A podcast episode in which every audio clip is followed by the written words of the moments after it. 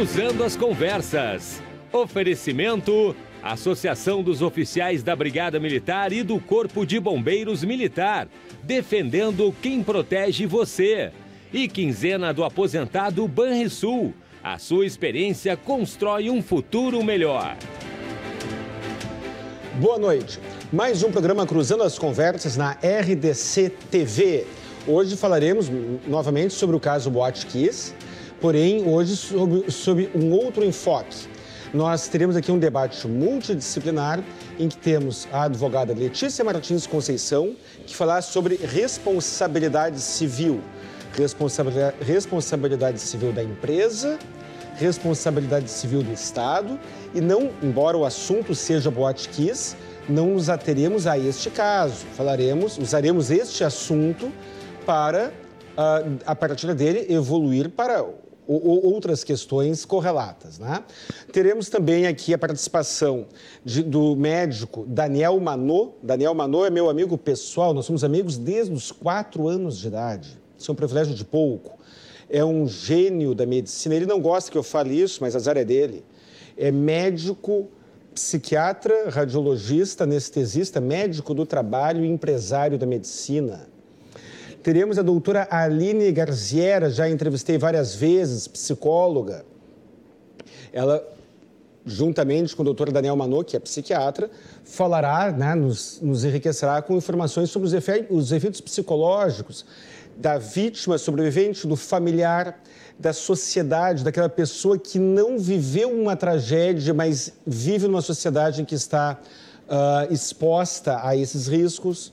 Falaremos também com Márcio Leopoldo Maciel, filósofo, sociologista, e ele não gosta que eu o chame de cientista político. Ele nega, ele sofre transtorno de negação e nega, mas muito embora não tenha informação para tanto, ele faz análise política muito bem. Uh, o programa Cruzando as Conversas é um oferecimento da Associação dos Oficiais da Brigada Militar e do Corpo de Bombeiros Militar, defendendo quem protege você. E também de Banrisul, e estamos na quinzena do aposentado Banrisul. A sua experiência constrói um futuro melhor. Como a pauta é longa, como os convidados transbordam informações, não podemos desperdiçar tempo. Doutora Letícia Responsabilidade Civil, muito obrigado pela presença. Obrigada. Muito obrigado por, nos presentear com o seu tempo. Responsabilidade Civil, em linhas gerais, o que a senhora pensa sobre a, relação desta pauta com a Botkiss? Boa noite, Guilherme. Boa noite a todos os nossos ouvintes hoje. Então, responsabilidade civil, para quem não sabe, é basicamente quando há um dano, há um agente causador de um dano, né? e um nexo causal entre esse dano e o, o dano causado, ou seja, por exemplo, um caso simples, um evento de colisão de dois veículos. O veículo que colidiu, né, que causou a colisão, ele é o causador desse dano.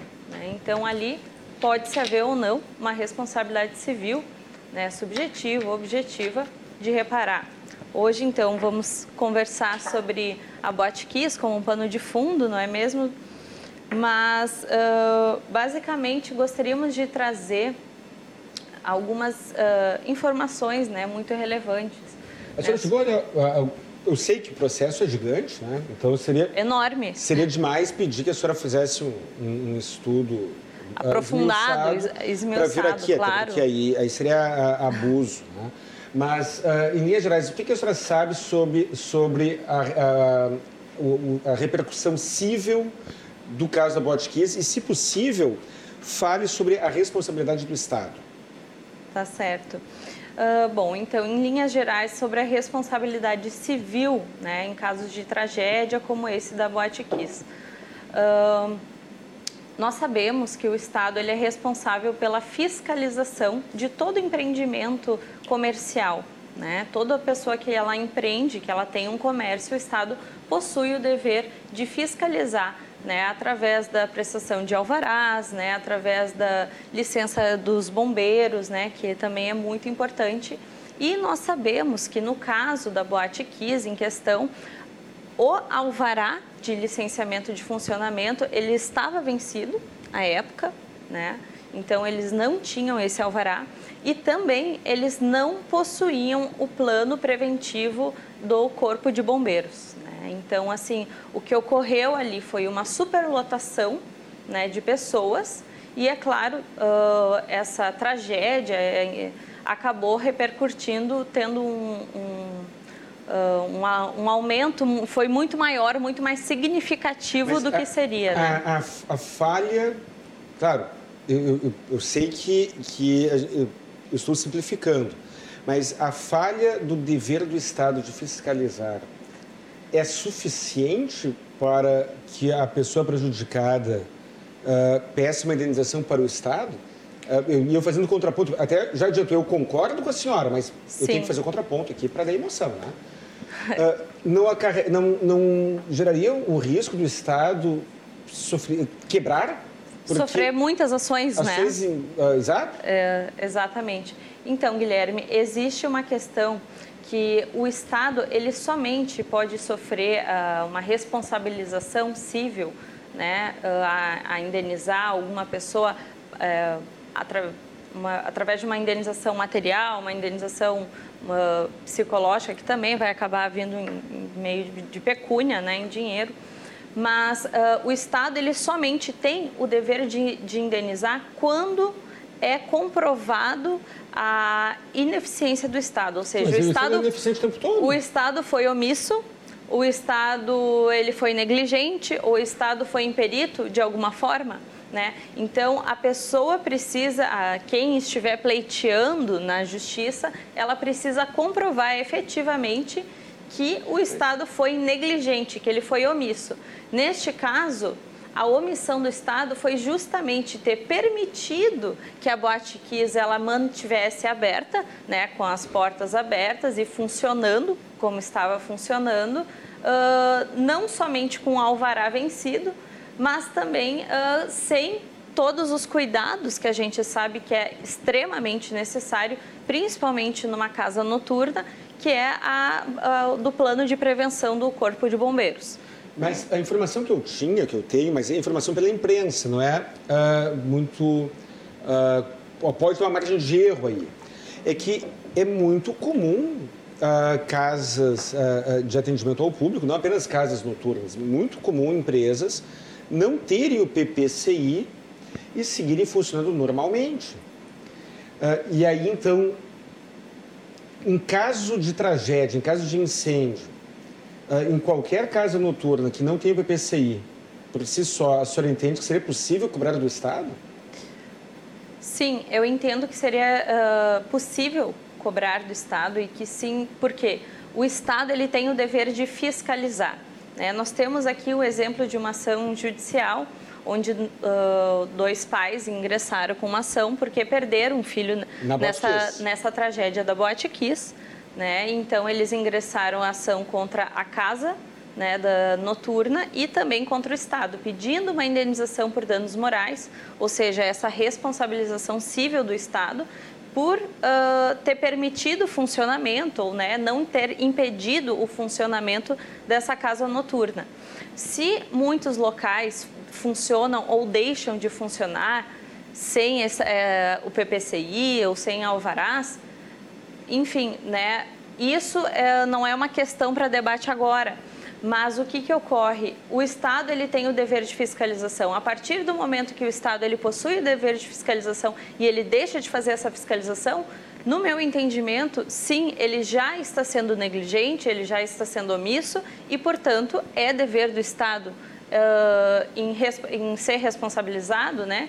Em, quem sabe, uh, pagar alguma, alguma indenização. Nesse caso, qual, qual foi o valor da indenização arbitrada? Esse caso, é, exatamente, Guilherme, que eu estou trazendo, depois a gente pode disponibilizar até, enfim, o número do processo, que ele está disponível né, para pesquisa na, na internet, livremente, foi de 50 mil reais por abalo moral e psicológico para dos genitores. Isso, foi determinado o valor para cada genitor, o valor de 50 mil reais. Mas o mais interessante, Guilherme, não é isso. Uh, é, é, que justamente essa decisão ela não veio em primeira instância. Né? Ela não veio através de uma grau, sentença de primeiro.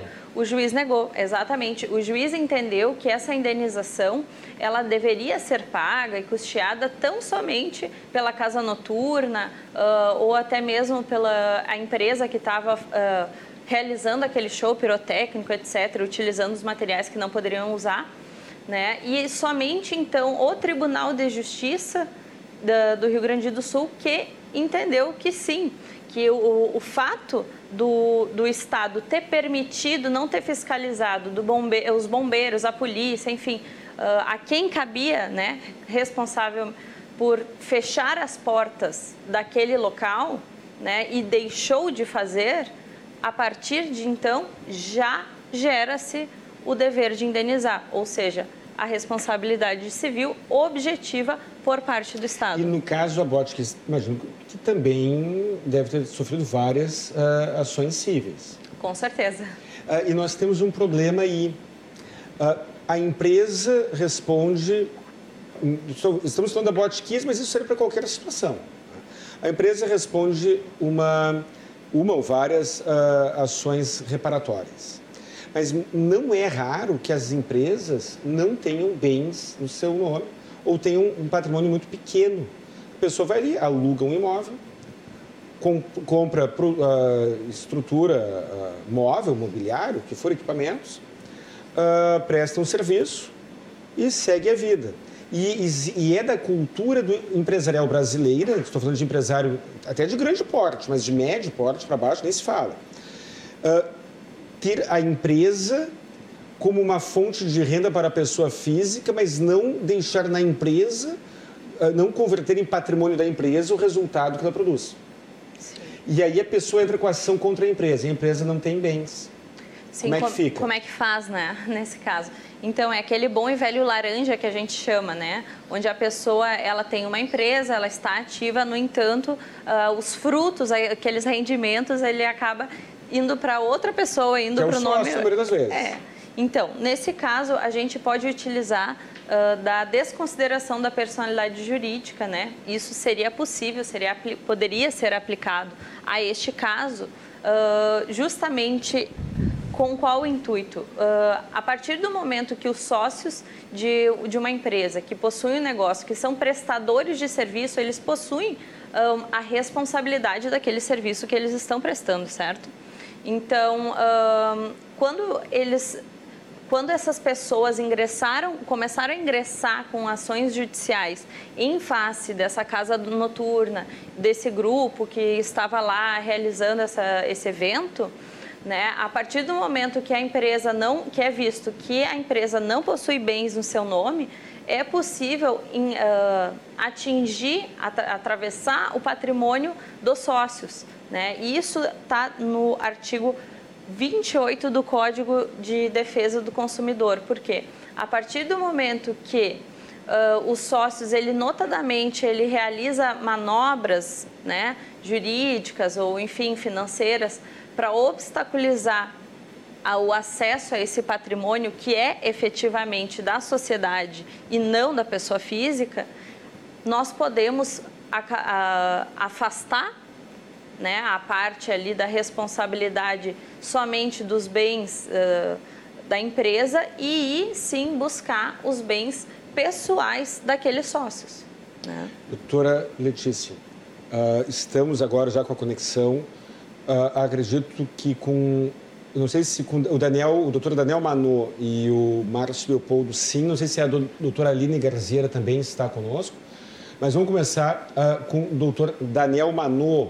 Daniel Manô está conosco? Muito boa noite. Ah, o Daniel não está, a produção está me, me assoprando aqui que não está. Uh, doutora Aline Garzeira, muito boa noite. Muito boa, boa noite, noite, doutora. Muito obrigado pela, pela, participação.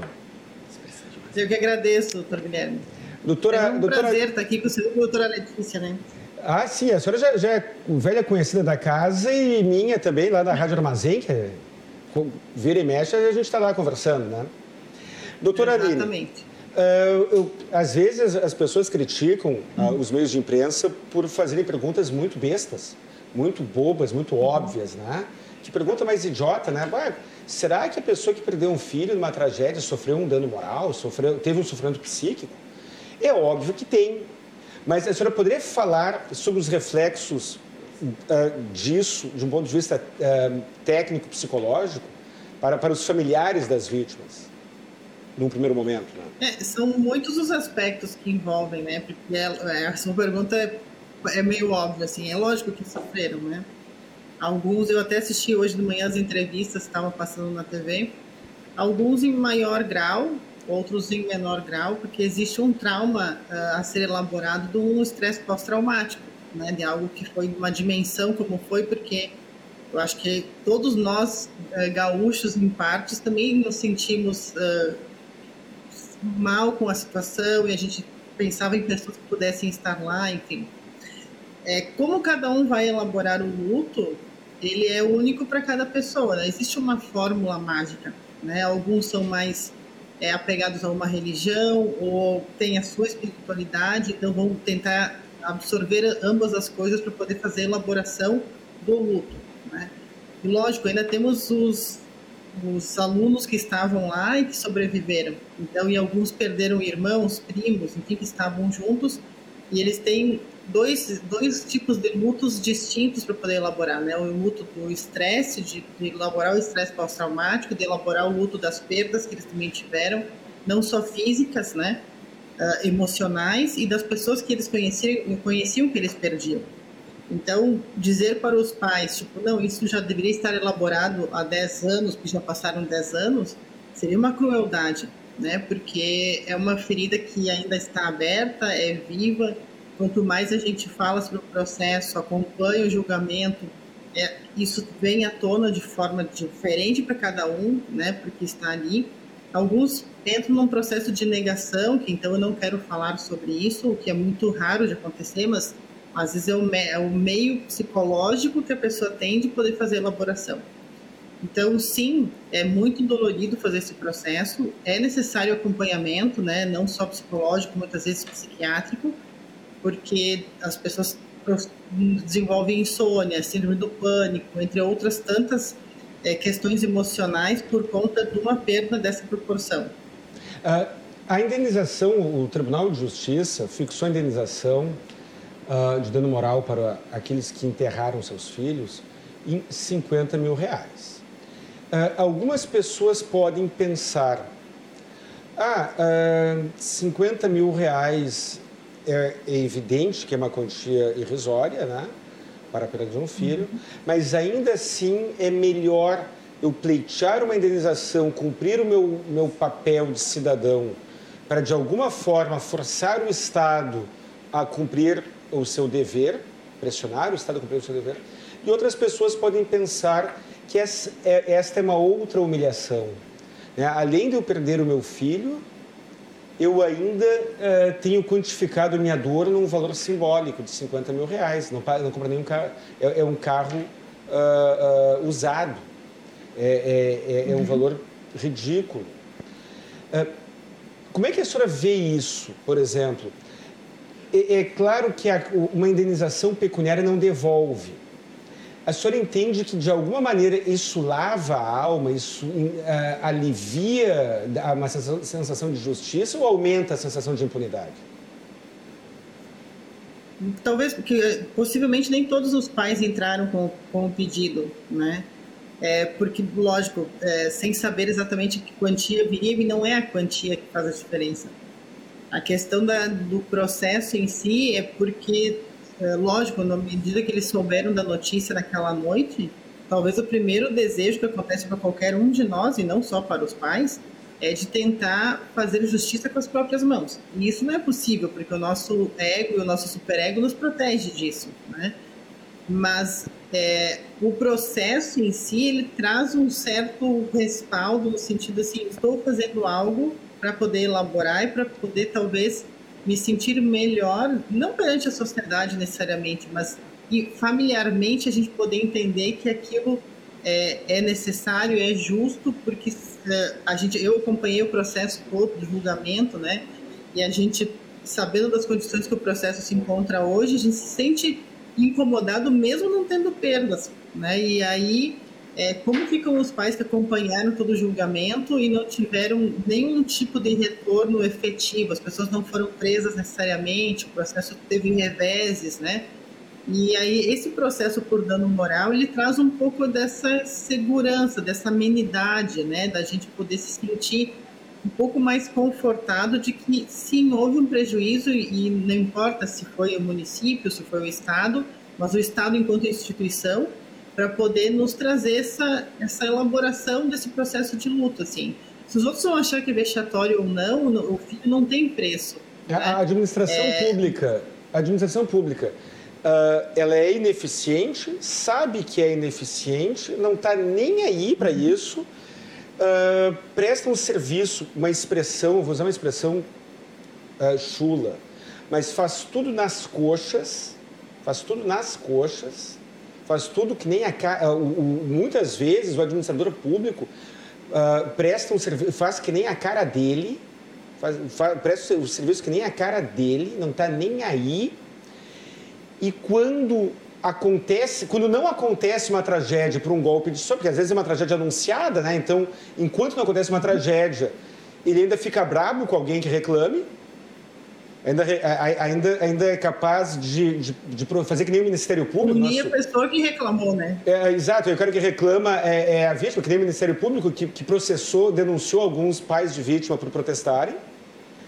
E quando acontece uma tragédia, a indenização é ridícula. Ah, essa parte é, essa parte acaba gerando, na minha opinião pessoal, e eu gostaria que a senhora falasse isso, e doutora, por favor, me interrompa, acaba gerando uma irritação em quem não foi vitimado diretamente. Porque a agressão contra um é uma ameaça contra todos. E quando o poder público uhum. faz o que fez, se omitiu como, como se omitiu no caso da Botkiss em vários outros casos, algumas pessoas são prejudicadas diretamente. Mas eu que nunca participe, nunca fui vítima de uma tragédia, tragédia dessas, me sinto ameaçado. Eu me sinto permanentemente ameaçado. Doutora Aline, comente, doutora Letícia pode, pode interromper. Doutor Guilherme, doutora... Então, é... Oi, pode falar, Letícia. Tudo bom, Aline? Prazer estarmos de novo, né, juntas aí. Então, uh, é muito interessante nós comentarmos sobre isso, porque justamente é, a gente vê no Brasil essa negligência, né, por parte do Estado, de modo geral, acerca da indenização, da responsabilização uh, civil, né? Uh, em casos de tragédia, em casos de violência, etc. Né? Nós tivemos outros casos de tragédia, como casos uh, da, de Petrópolis e Brumadinho, entre tantos outros casos, né? E muitas dessas famílias, elas não foram atendidas de forma satisfatória. Né? Essas famílias, como a, a doutora mesmo mencionou, é, é, sentem-se de uma forma muito impotente. Né? Então, muitas vezes, a ação de, de responsabilidade civil, uh, que vai trazer uma indenização, muitas vezes não é pelo valor, né? O valor acaba sendo simbólico. Aqui, eu considero simbólico 50 mil reais, né? Para enterrar um filho. Para enterrar um filho, exatamente. Uh, mas o que precisa ser mudado seria justamente isso. Né? Um detalhe, São... não é só o filho, né? Porque a pessoa que falece, ele é filha de alguém, mas é neto de outro alguém, é Exatamente. irmão de alguém, é namorado de alguém. Nesse processo que nós estivemos analisando, Guilherme, uh, foi pago esse valor de 50 mil reais a título de indenização por danos morais a cada pai. Mas e se tem vô? E se tem vó? E se tem tio, tem primo? Irmãos, né? Outras pessoas próximas, enfim. Né? Então, como é que ficam essas pessoas? Essas pessoas também não são indenizadas. Né? Uh, eu penso que é muito importante a, indeni a, res a responsabiliza responsabilização civil de forma que ela venha inibir esses atos. Né? Inibição, efeito inibitório. Exatamente, porque hoje nós temos uma característica de que uh, o Estado ele meramente ele repara minimamente né? É claro que não tem como trazer um filho de volta, né? não tem como trazer um irmão de volta, não tem como trazer um pai, enfim, mas uh, a responsabilização civil, né, a indenização por danos morais, psicológicos, ela é muito importante para as pessoas. Em que sentido? Para elas, para elas justamente sentir-se valorizada, sentir-se vista.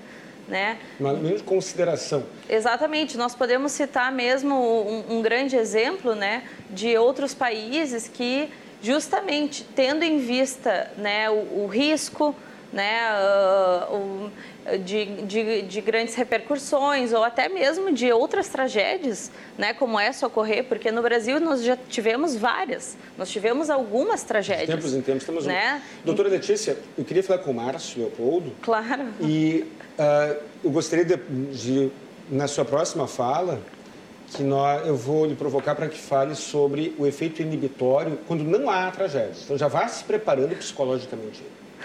E aqui, aqui às vezes a gente dá uma, às vezes a gente facilita para o convidado, às vezes não. Não fique mal acostumado. Às vezes a gente pega de surpresa aqui. Ontem eu apresentei, pessoal. Márcio, Márcio Leopoldo Maciel, tudo bom? Tá tudo me ouvindo? Bem. Boa noite a todos. Estão me ouvindo? Tá, estou ouvindo, estou ouvindo. Márcio, tu, tu, é um filósofo, sociólogo e não é, e tu nega ser cientista político, né? Uh, muito bem. Não, eu fiz uma, eu, eu fiz uma do, do ponto eu de vista. sou consultor político. Consultor, isso, tá certo. Eu, eu, eu, eu, discordo, mas tudo bem, eu acho que é muito mais que isso. Mas assim, uh, nós tivemos uma repercussão social muito intensa com a Botkiss. Tivemos, em função da Botkiss, a lei Kiss. E, e, uma pergunta, ah, uma pergunta, uma dúvida assim, que eu tenho, uma, uma, uma inconformidade o nosso poder legislativo ele espera acontecer alguma coisa previsível para somente então criar regras, muitas vezes exageradas, outras vezes não, uh, em vez de, de, criar essas mesmas regras, talvez de uma forma mais uh, uh, ponderada antes das tragédias. Nós tivemos não só tragédia, não só na, durante tragédias, mas durante eventos de repercussão. Nós tivemos no caso Glória Pérez, nós temos a lei uh, Daniela Pérez, Pérez não, a lei Daniela Pérez, que mudou algumas regras penais. A questão, a, a atriz Carolina Dickman uh, teve vazado algumas fotos uh, pessoais, e aí então tem a lei Carolina Dickman. E assim a gente vai. Agora nós temos já há vários anos a lei Kiss. Por que, uh, Márcio, que aquilo que é óbvio para qualquer pessoa só motiva o poder legislativo depois de alguma, algum evento com repercussão. E não, vai me mandar perguntar para o legislativo, né? Porque se perguntar, eles não, não vão responder, né? Eu queria saber a tua opinião pessoal sobre isso. Olha, eu diria que esse tende a ser o funcionamento das democracias, né? As democracias só vão se movimentar é, mobilizadas por uma, alguma pauta social. Se não houver ninguém falando sobre isso, sobre um problema ou sobre uma, uma dificuldade, às vezes tem alguém que reclama de algo, mas é uma voz isolada se você não tiver um problema, uma comoção social. Isso é uma das, isso é uma das dificuldades que as democracias enfrentam, né? Mas ele não fica antidemocrático? Quem pode, quem, quem, pode, quem chora mais, quem chora menos, não, não, não consegue. Se, se um grupo Acaba social sendo, não, não tem mobilidade, que... ele está ralado. Acaba sendo, mas eu, eu acho que em casos de tragédias, a tragédia desafia. Eu até estava pensando sobre esse caso, né? Eu falo com propriedade porque eu sou um filho de Santa Maria. É, não, não nasci em Santa Maria, mas eu morei lá os meus 11 anos até os meus 19. Toda a minha pré-adolescência e minha adolescência eu passei lá. E então, essa parte assim da. A, ouvi com atenção a psicóloga que ela poderia falar disso, né? essa parte da minha, da minha adolescência, da percepção que eu tenho de mim mesmo, ela é muito marcada. A identidade que eu tenho é uma identidade de alguém que esteve em Santa Maria, que estava em Santa Maria. Eu via agora, a jornalista Rosane de Oliveira publicou um, um texto, tem uma foto da Boate Kiss com um prédio do lado, o prédio que era do lado da Boate Kiss, onde morava um amigo meu. Então eu, eu ficava naquele, naquele ambiente ali, eu conhecia bem aquilo ali, não durante o tempo que a Boate existiu, bem antes, mas então o sentimento que eu tenho é um sentimento muito profundo de, de, de reconhecimento de, de, e de tristeza em relação ao que aconteceu com a cidade e com, os familiares e principalmente com as vítimas. É, acho que esse é um evento que muda completamente a identidade das pessoas, muda a identidade da cidade, né? É uma cidade que passa a se identificar com o, acontecimento, né? Ela passa a ser definida socialmente e, inclusive, internacionalmente como a cidade onde aconteceu uma tragédia. E esse tipo de tragédia é, é que acaba movimentando o poder público para fazer certas correções. Eu acho que isso nos serve de de deveria nos servir, eu acho que é importante a gente falar sobre isso, né? Eu assisti a série ontem, a série que está no Netflix, recomendo. É, é uma série muito bem é, produzida, muito digna. E a série, a nossa conversa agora, ela serve para a gente discutir, para evitar, Guilherme, que a gente espere outra tragédia para mexer. Talvez a gente tenha que mexer em algumas coisas discutindo aqui a gente está promovendo isso para que não aconteça mais. Eu vinha pensando, vamos falar do, do, do da, da, da, comunidade da aviação, né? Quando acontece um, um, acidente de avião, é uma coisa paranoica, assim. Uh, as instituições, a indústria, quem trabalha na área, todo mundo se mobiliza obsessivamente para tentar descobrir o que aconteceu, nos seus detalhes mais mínimos, pequenos, comezinhos, para poder inviabilizar aquela linha lógica de acontecimento, aquela possibilidade aquilo é, aquilo é concretado pela técnica, pelo conhecimento, pela pesquisa. Os profissionais da aviação, eles vão tornar aquele acidente impossível no futuro. Por isso que a aviação é tão segura, porque ela vai fechando caminhos de possíveis acidentes. Eu acho que a gente está falando aqui, a gente podia justamente conversar sobre isso. Vocês falavam muito da questão da, da, da, dimensão civil, né? mas a gente pouco tem conversado sobre a dimensão penal. Não é a minha área, não é a área que me interessa no direito, eu estudo é, direito, mas deveríamos discutir como sociedade, né? Nós tivemos um julgamento e, que e os é reflexos econômicos eventual. Uh, Márcio, e os reflexos nós tivemos econômicos? O, o dolo, não, deixa eu, só, só, só deixa eu fazer um comentário. Nós tivemos esse, essa questão do dolo eventual e nós não discutimos como sociedade o culposo. Talvez devamos mexer no culposo para não ter um conceito tão estranho como é o dolo eventual. Já teve uma alteração legislativa para o culposo no caso do trânsito, que é sempre problemático. Talvez devêssemos mexer nas penas para o homicídio é, culposo. Isso é uma discussão que pode ser aberta para justamente sobre eventual para não discutir. Sobre o dolo eventual, a, a impressão que eu tenho é que ele decorre de um ativismo judicial, nesse caso positivo, para suprir uma pena muito branda para o crime culposo. No, no, pro, pro crime é culposo. o que eu estava sustentando. Mas, mas o que eu ia te perguntar é o seguinte, e o efeito econômico? Uh, eu, aqui, eu estou falando para a audiência da RDC, e a audiência da RDC, ela, além de ser elitizada intelectualmente, ela tem um, uma, uma, ela também é em grande parte elitizada uh, econômica e socialmente, e temos muitos empresários aqui, então o viés empresarial é importante para nós. Uh, às vezes, o, a solução de um problema pode tornar inviável alguma atividade. E há quem diga que, após o efeito, após a, a, a tragédia da Botkiss, em que havia uma negligência estatal evidente, por um tempo houve um rigor evidente que, que caso cumprido na íntegra, muitas casas, muito, muitos locais simplesmente se tornariam, uh, uh, seriam vítimas da inviabilidade econômica. Seria inviável abrir uma casa, ter uh, uma limitação tão restrita, tão, tão intensa de, de, pessoas ali dentro, ter, cumprir tudo o que passou a ser exigido. Como é que tu enxerga isso? Eu acho que esse é um movimento também democrático, no sentido de que a opinião pública se movimenta para fechar uma, uma, uma, uma, uma via que ela enxerga como capaz de produzir algo semelhante. Então, a tendência na história é as pessoas ficarem traumatizadas e buscarem uh, uma solução conservadora, uma solução radicalizada. Há uma tendência, vai, eu, eu, eu conheço a crítica que existe à, à, à, à lei Kiss, e eu acho que a tendência é reduzir um pouco essa, essa, essa, esse garrote estatal, não é? Até porque o problema da boate Kiss envolve muitas outras, outras questões, né?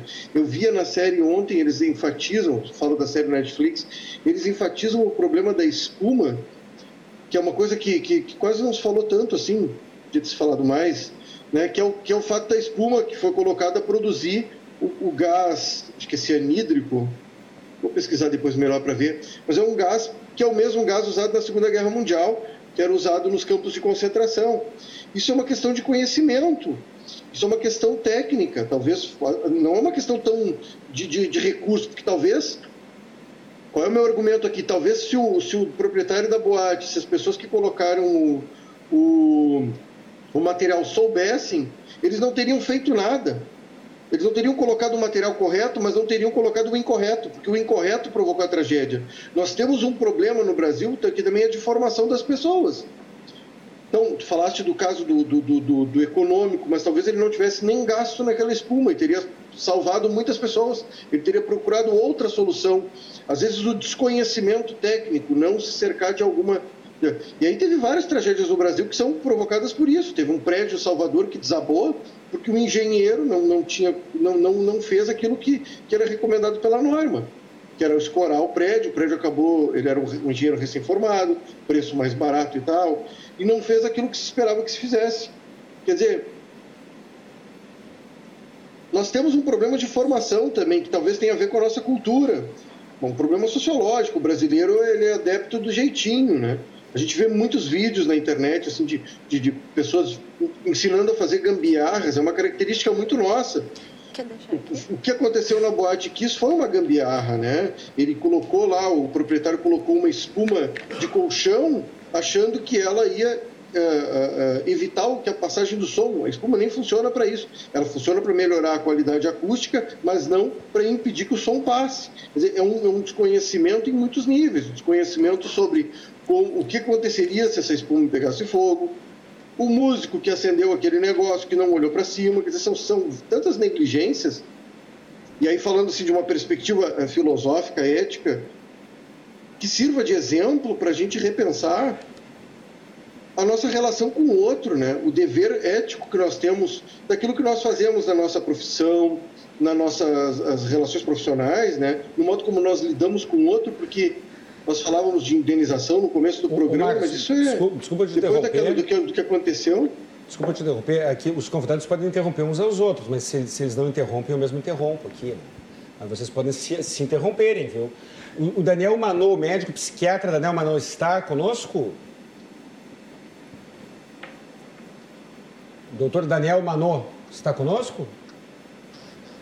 Não conseguimos conectar, conexão. Do, doutora, doutora Aline, doutora Aline Garzeira, está, está me ouvindo? Não, eu, eu tenho vários pontos assim para a gente discutir. Né? Comente, né? por favor, e pode, é. vocês podem se interromper, pessoal. Não, não, não podem se Porque, interromper. Porque, na verdade, assim, é, do ponto de vista legal, é, um filho não tem pre... não vale só 50 reais e nem vale talvez valor nenhum. Né? É, é espantoso, de certa forma, quando a gente está fora e olhando, que tenha sido indenizado em apenas 50 mil. Porque se a gente olhar não só pelas outras pessoas que perderam, que estavam envolvidas, familiares, né, como a doutora Adventista citou, mas do quanto esse, jovem teria a sua própria família, do quanto ele, eh, todos eles eram estudantes, então do quanto ele teria espaço profissional durante toda a sua vida, né, para poder produzir. Então é surpreendente que é, quase como um, um valor de conforto, né, que não conforta, na verdade. E o senhor comentou muito bem, assim, quando alguns pais logo no início reclamaram, é, e o ministério mandou eles ficarem quietos, né? É, então eu, eu perco um filho eu não tenho o direito de é, extrapolar a minha dor. Eu não tenho um espaço para extrapolar a minha dor. Porque a sensação que eu tive em muitos momentos, assim, acompanhando, porque eu tinha primos na época que moravam lá. E nós tínhamos muita preocupação que eles estivessem na boate e não estavam. Então, eu não posso, não posso sofrer porque eu não vi, não vi movimentos do Ministério ou da Justiça ou de outros órgãos é, querendo aliviar a dor dos pais. Inicialmente se teve uma, uma equipe super dinâmica que foi de psicólogos e psiquiatras, E eu não tenho certeza se muitos continuam sendo subsidiados pelo governo, pelo Estado, né? É, porque alguns pais talvez em algum momento já se, se desvincularam daqueles times que foram dar o suporte inicial e talvez o, o, Estado não tenha dado suporte para que esses pais continuem em atendimento psiquiátrico e psicológico. Doutora então a gente está falando muito de sobreviventes e famílias de falecidos. E, e, eu quero ouvir a opinião da doutora Letícia e quero ouvir a sua opinião sobre os efeitos ah. da ameaça. Da, e aí, então, a gente não está mais falando da boate kiss, nós estamos falando da sociedade em geral. Os efeitos uhum. do risco, sobre os efeitos psicológicos de eu saber que eu não estou pro protegido, não estou seguro como eu deveria estar. O, como é que a senhora enxerga isso? E depois, por favor, uh, depois uh, comente também, doutora Letícia. Como é que a senhora enxerga isso? A pessoa que não tem a proteção do Estado. Não tem, vai num local, não sabe se vai voltar para casa, entra num prédio público muitas vezes, uh, vai num prédio privado e é tudo no oba-oba e não tem a certeza de que ali tenha o mínimo de segurança. Psicologicamente, o que a senhora me diz de, de, desse estilo de vida eu, que a gente eu leva? Eu vou falar hoje? até da minha, da minha própria experiência pessoal, assim, eu, lógico, eu trabalhei muitos anos em empresa, então convivi muito com esse assunto, né, é, médico, é, segurança do trabalho, enfim, brigadistas de incêndio na própria empresa. E quando aconteceu o, o acidente na Boate Kiss, eu fiquei muito receosa de frequentar os lugares. Em alguns lugares eu estive com pessoas que têm muito conhecimento das casas noturnas de Porto Alegre, vou falar assim, e que diziam assim, não, esse lugar não tem alvará. Esse lugar não tem tal coisa. Eu dizia, então eu quero ir embora, né? Porque qual é a responsabilidade do Estado? Por, é, e o senhor trouxe muito bem, assim, né? Teve o caso da Daniela Pérez, se criou uma lei. Ok, mas será que a gente está seguindo de fato a lei quis? Quem nos garante que de fato ela está sendo aplicada na íntegra a ponto de nós é, que, que continuaremos continuamos nossas vidas, né, e frequentamos alguns lugares, de fato eu estou eu posso me sentir segura depois desse episódio. E aí como o, o rapaz trouxe agora, que fugiu o nome dele, né? Ele estava falando sobre talvez a questão da responsabilidade do músico que acendeu o, o artefato. Mas a gente segue indo em casas e restaurantes que esse, esse artefato é acendido. Então, qual é a segurança que eu tenho? Porque na medida que lá atrás os pais tiveram que se calar a sua dor, que não podiam reclamar do que estava acontecendo, porque o Estado não queria ouvi-los, nós também não temos a segurança que a gente pode continuar as vidas e os próprios pais ou sobreviventes e de que tudo vai estar ok, porque a gente não vai ter essa certeza. Então, isso também provoca muita ansiedade, logicamente, muito mais neles que convivem com essa dor do que conosco, talvez. Mas a gente também tem a responsabilidade de questionar os locais. É, eu hoje, mais do que nunca, eu entro nos locais e olho quais são os pontos de saída porque faz parte também de nós, não só do Estado, mas do Estado em termos de fiscalização, mas nosso, enquanto é, pessoas que convivemos nessa sociedade, de poder também estar atento e cobrar. Não estou me sentindo seguro, não há uma saída de emergência aqui. Onde que é a saída de emergência deste local, né? Porque a gente tem, tem uma corresponsabilidade, se podemos chamar assim, de poder sinalizar e às vezes até alertar, né? Igual a gente faz às vezes na história de agressões de violência doméstica. Às vezes a gente não, não quero me meter porque não é um assunto meu. Não, acho que a gente tem que se meter. A gente tem que fazer uma denúncia que seja anônima, né? Porque mais e mais pessoas possam saber disso. E quando a gente se omite disso, não, não vou, não, não me pertence, não foi comigo que aconteceu, foi lá em Santa Maria, eu também estou me omitindo desse meu papel social. Aline, muito. Oi. Muito. Adorei a tua colocação e gostaria de pegar esse, esse gancho, né, esse ensejo. Uh, tu falaste agora sobre a nossa responsabilidade, né, sobre a questão uh, de nós também termos o nosso papel social como cidadão uh, cidadãos, né, enfim, e de fiscalizar, ajudar na fiscalização desses locais. Eu também, né, eu entro às vezes no estabelecimento e se está na, no, uh, eu observo se tem né, algum quadro de alvará, de licenciamento, né, entre outros documentos, enfim, que precisam, que eu sei que necessitam estar expostos, né, naquele local. Eu observo isso, mas sabemos que nem todas as pessoas observam e nem todas as pessoas têm a condição também de fazer esse tipo de observação por, por questões de, por exemplo, a pessoa pode não saber não é obrigado, ler. obrigado a ter uh, uh, essa consciência. O Exato. tem o direito de ser. Não, lógico que não. E aí vem a questão da, do seguinte, né? Uh, por exemplo, a pessoa ela chega até uma casa noturna, né? E ela, ela, como é que ela vai saber que aquela casa noturna está superlotada ou não está superlotada? Como é que ela vai fiscalizar? Essa pessoa não tem condições de fazer esse tipo de fiscalização. Se pode 200 pessoas e tem 250 pessoas ali dentro, bom, somente uh, o proprietário daquele local que poderia né, e que deveria estar fazendo esse tipo de fiscalização. Então, eu acredito que sim, uh, somente uma, o risco, né, do, do, Guilherme, o risco que a pessoa corre de estar num o local. Risco por si só. É, um Você está dizendo o risco por si só. Sim tu estás num local, tu vai até uma boate, tu não sabes, tu não tem uh, conhecimento de que há uma superlotação naquele local, bom, você já está correndo um risco, porque, por exemplo, vamos, vamos, eu, vamos uh, colocar um, um, caso muito simples, né, uh, do dia a dia que pode ocorrer. Cinemas, né? O cinema tem um número X, né? tem, número, tem cadeiras, né? então é por óbvio que somente uh, aquele número de pessoas podem estar ali dentro. Né? São o número da capacidade total, é a capacidade de cadeiras que está ali. Teoricamente, tem os locais de saída, mas se, porventura, nós colocássemos, como acontece nos ônibus, como acontece em shows em estádios, como acontece em estádios de futebol, né? E aí a gente começa a colocar outras pessoas sentadas no chão, né, para assistir, enfim, o filme.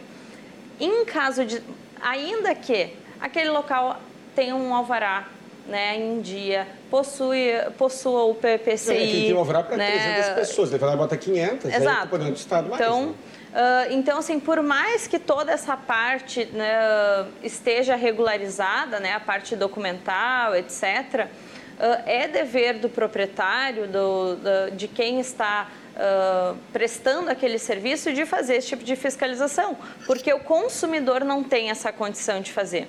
Então, a partir do momento que o consumidor ingressa nesse ambiente superlotado, ele já está colocando-se em risco não é mesmo? Então, como eu, como eu disse, uh, uma sala de cinema, ela tem capacidade para 30 pessoas. Se você colocar 50 pessoas, 40 pessoas, 35 pessoas, se ocorre um acidente ali dentro, uh, naturalmente vai acontecer uma o tragédia. Risco é maior. O risco é maior, o risco se aumenta. E a senhora e foi... entende que isso por si só, então, agora eu saio daqui, Uh, vou numa casa noturna que deveria ter capacidade para no máximo 300, 300 pessoas, chego lá tem 600. Aí eu fico lá, coisa e tal, e não acontece nada. Não me machuco, uh, não sou assaltado, a casa não pega fogo, não acontece nada. Mas eu demonstro que eu estive lá. Eu demonstro que eu estive lá. Uh, a senhora entende que isso por si só justificaria eu entrar com uma ação judicial contra aquela empresa, contra aquela casa noturna, no exemplo, poderia ser o cinema, poderia ser o ônibus, poderia ser... Uh, tão somente, eu não estou dizendo que é pouco, mas tão somente com base nesse fundamento? Então, vamos lá, Guilherme. Uh, teoricamente, eu acredito que sim. Tá? Porque no, o... primeiro, o consumidor ele não tem o dever de, desse, de fiscalização. Quem tem os deveres de fiscalização, como nós comentamos já, é o Estado e são os próprios proprietários em fazer o gerenciamento legal dentro dos trâmites legais. Acontece que, se uma pessoa que foi a uma boate, como uma boate quis, outra boate, uma casa noturna, esse local estava superlotado, né? Uh, e nada ocorreu né? É muito difícil uh, para essa pessoa dentro de um processo judicial, para o judiciário é, acolher que de fato existiu uma, um dano àquela pessoa. Né? Então, por quê? Porque o Estado ele é resistente a perceber. O judiciário, o judiciário é, ele é resistente a, a, a perceber né, que existem danos né, e responsabilidades que as pessoas precisam, as pessoas precisam começar a se responsabilizar mais. Né? A, a, quem empreende Mas a precisa. Da questão da prova, a senhora falou um pouco de prova. Falando em direito material, prova é direito processual. Sim. Uh, falando em direito material, uh, eu, eu, vou ali numa casa noturna, eu vou num. Não precisa casa eu vou num local e eu percebo que tem uma superlotação. Tem um número muito grande de pessoas acima do normal, ainda que eu não saiba exatamente qual é o número. Ah, era para ter 300 e tem 600. Eu não sei se são 300 ou 600, mas eu sei que está muito apertado aqui dentro. Sim. E eu comprovo isso, né? mas vamos para a parte Sim. prova. Eu não tenho dano moral ali? Sim. Então, digamos que a pessoa foi, nesse exemplo que nós estamos trazendo aqui, a pessoa foi até uma casa noturna, ela fez filmagens e, notadamente, aquele local estava superlotado. Uh, o Código Penal, ele prevê o crime de exposição ao risco, ele prevê o crime de ameaça. Portanto, se o Código Penal ele prevê esses crimes, essa pessoa que está indo a uma casa noturna, está indo a um bar, um restaurante, qual local que, que, que for, que seja, né? Se esse local está superlotado, por que não haver também a responsabilização civilmente né, da, desses prestadores de serviço considerando que ali existe um risco iminente da integridade física dessa pessoa, da... Uh, e do desconforto da, natural. É uma, eu, eu, eu acredito, Guilherme, que a partir do momento que você vai num lugar uh, que esse local está superlotado, isso já é uma violação ao seu direito. Direito de segurança, direito da dignidade da pessoa humana, né? Então, assim, é, o Estado brasileiro, o Judiciário brasileiro, eu acredito que é, ele precisa olhar mais, ter esse olhar né, mais para qual questão? Uh, para a responsabilização no sentido inibitório, né? que as condenações, que as indenizações, elas sejam de valores mais substanciais justamente para inibir esse tipo de comportamento. Porque leis, essas leis que, no, que foram citadas por você, pelo Márcio anteriormente, essas leis elas foram feitas somente depois das tragédias que ocorreram. Mas e se o Estado, se o Judiciário começar a simplesmente uh, responsabilizar de forma a condenar essas casas noturnas, etc., né, o próprio Estado, enfim, por essas tragédias que ocorreram hoje, uh, em valores muito maiores, não estaria, a partir desse momento, inibindo já o comportamento de outras pessoas? Eu acredito que sim, eu acredito que seria muito mais efetivo e eficaz né, uh, nós termos uma jurisprudência, um entendimento dos tribunais, onde eles sejam mais duros na penalização das indenizações. Existe maturidade social, e essa pergunta eu faço para todos, e gostaria até de ouvir a opinião tanto da, da doutora Aline como do Márcio. Existe maturidade social, porque vamos lá, agora a gente está falando de direito, mas vamos falar um pouquinho de economia e administração. Eu tenho uma casa. Se eu uh, acomodar, vou fazer um show, não importa o que. Se eu acomodar 600 pessoas aqui, eu cobrarei X reais pelo ingresso. Mas se eu puder acomodar tão somente 300 pessoas, eu terei de cobrar 2x pelo, pelo ingresso. E muitas pessoas talvez prefiram pagar menos para ficarem apertadas do que pagar mais para não ficarem tão apertadas e não terem aquele risco que nós estamos falando aqui. Uh, existe essa maturidade social hoje? Márcio e doutora Aline, quem falar primeiro, comenta. É, então, posso eu falar, fiquei ouvindo falar. a doutora Letícia. Vamos lá. Falaram junto com a doutora Aline, pode falar.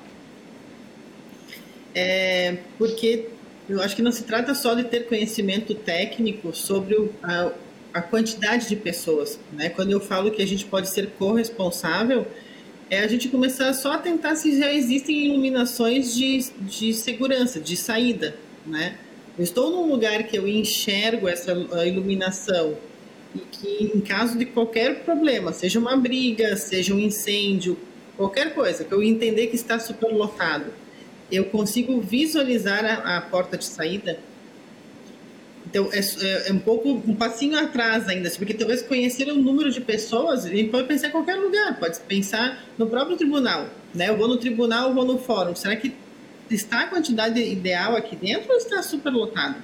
A gente não tem como saber. Assim como no supermercado, né? Então, N outros lugares que a gente frequenta. Então, eu faria uma alusão à fala da doutora nesse sentido, porque, lógico, a gente não vai ter conhecimento técnico, né? E respondendo a sua pergunta, sim, é, é, do, é o ônus do negócio, né? Eu poder ter mais pessoas, não é só o preço do ingresso, e sim a, consumação que essas pessoas trarão para casa, mas a que preço que talvez eu possa pagar isso? Na medida que talvez eu também não monitore os prestadores de serviço que vêm na minha casa, porque eu também não tenho conhecimento técnico, né? E foi um pouco disso que o Márcio também trouxe antes. Então, assim, as pessoas também não tinham conhecimento de que aquela, aquela espuma não era adequada. Então, mas se a gente sempre vai ficar atrás dessa informação, é, bom, eu se fosse dono de uma casa noturna hoje, eu ia procurar ler a, a lei KISS talvez seja o meu papel social seja exatamente esse. Acontece. É procurar a informação. A, a, a, minha pergunta, doutora, e aí eu, o Marcos pode interromper daqui a pouco, a hora que, que achar melhor. Uh, na segunda-feira eu estava aqui uh, entrevistando o coronel da Brigada Militar que uh, presidiu o inquérito policial militar. E nós estávamos conversando no meio da entrevista e ele disse o seguinte: muitas vezes o corpo de bombeiros vai no local, detecta o risco para os usuários e ele, ele corpo de bombeiros, recebe resistência dos usuários que estão em perigo. Ele estava descrevendo exatamente, exatamente isso, que teve, teve uma situação em que os bombeiros foram apedrejados. Existia um grupo de pessoas num local, uh, o local não oferecia as condições de segurança como deveriam, mas não houve nenhuma tragédia ali. E, e, o pessoal estava animado, usufruindo. Os bombeiros chegaram dizendo: bom, a, a, recebemos uma denúncia, devemos interditar aqui por conta de tal e tal e tal problema. E não o dono da casa, mas os usuários, os consumidores, os clientes, se revoltaram contra os bombeiros e, e os agrediram jogando pedras. Isso não é uma imaturidade social? Doutora Aline, Marcos, o que, que vocês pensam? Minha opinião, é, né? Porque de novo, a gente não aprende. Aí só comprova que a gente tem que esperar uma nova tragédia para que a gente possa tentar ter a oportunidade de aprender. Como se essa tragédia não tivesse sido de, de importância, porque já, já, já existia uma tragédia similar na Argentina. Ah, mas enquanto era na Argentina estava tudo ok. É, aconteceu aqui, mas daqui a pouco em outros lugares é possível isso e a gente não previne porque a gente não está pensando é, nos outros também como coletividade. Estou pensando só no meu bem-estar. Eu paguei ingresso, eu quero estar aqui, tá bom, não quero que os bombeiros venham interromper. Mas e qual é a minha responsabilidade perante o coletivo? Porque daqui a pouco pode ser um filho meu, se acontecer alguma coisa, pode ser um irmão meu, como a doutora trouxe antes, podia ser pai, mãe, avô, qualquer pessoa, né? Então, eu acredito que haja uma, uma imaturidade sobre o coletivo. E acho que talvez com o passar dos anos, ao invés da gente adquirir maturidade, a gente talvez esteja perdendo. Mas acho importante o Márcio comentar do ponto de vista filosófico. Mas ele vai comentar depois do intervalo.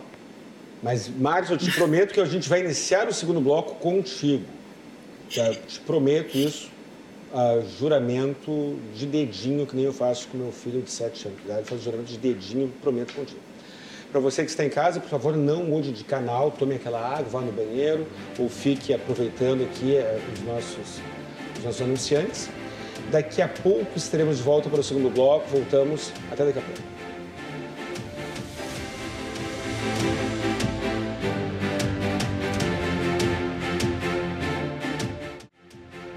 Voltamos para o segundo bloco do programa Cruzando as Conversas da RDC TV. Meu nome é Guilherme Colim Estamos debatendo sobre a boate Kiss, mas sobre a ótica uh, civil, sobre a responsabilidade civil do empresário, do Estado.